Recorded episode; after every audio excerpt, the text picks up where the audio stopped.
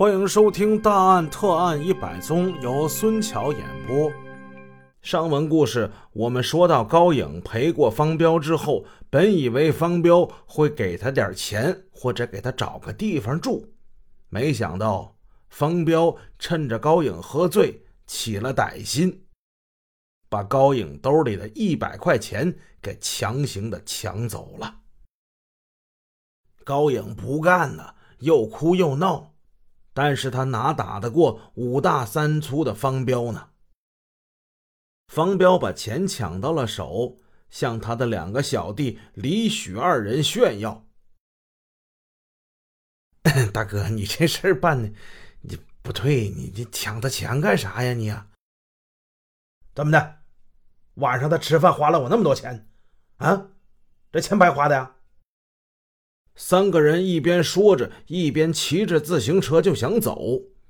本来要是骑远，也就没后边的事儿。救命啊！他们几个没骑了多远，就听见高颖在那喊救命。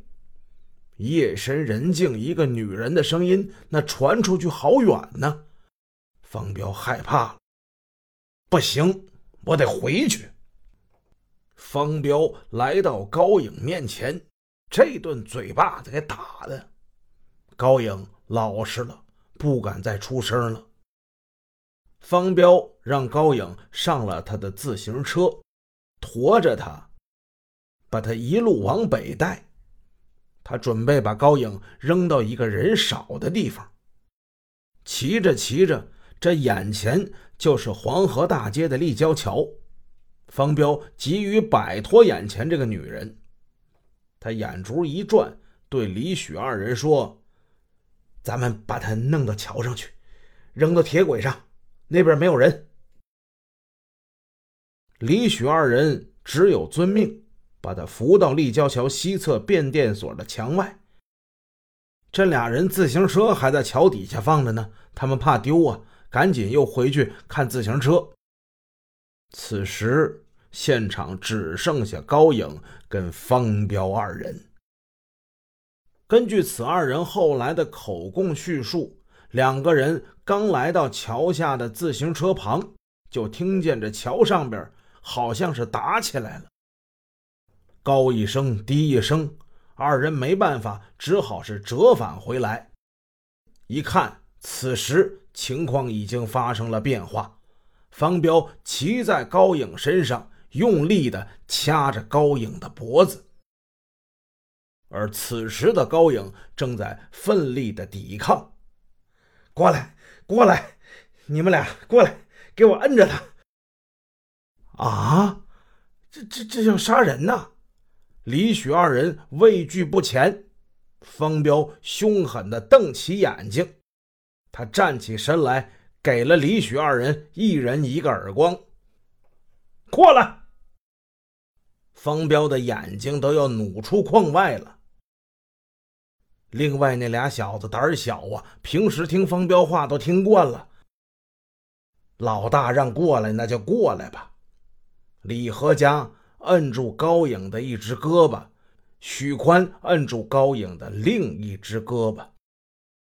在方彪的威逼教唆之下，李许二人也掐了高颖的脖子。还朝着他的腹部猛踹几脚。此时的高颖已经是一动不动了。方彪和李许二人把高颖抬到了铁轨之上。方彪怕高颖不死，又残忍的用石块猛击他的头部。可怜高颖呜呼哀哉。生归那世去了。方彪临走的时候，没忘着把他的登山服还有兜子给拿走了。他目露凶光，看着李许二人：“我告诉你们俩啊，不是我一个人把他整死的，你们俩都有份儿。谁要是敢去投案，我就抢一支枪把谁崩了。”听着没？然后三个凶手骑上自行车逃之夭夭。高颖就这么死了，远离自己的家庭，远离自己的丈夫跟孩子，就这样悲惨的死了。他为算命瞎子的胡言乱语所惑，想过几年所谓快活的日子，那种只用跳舞，不用去上班，不用去劳动就能赚钱，不尽妻子跟母亲的义务，而只图着个人享受的生活。实际上，高颖也就是一个舞女加暗娼的生活。我的一位听友叫樊木樊木，给我留言说：“这女人不这么作，也不至于活不过三十五。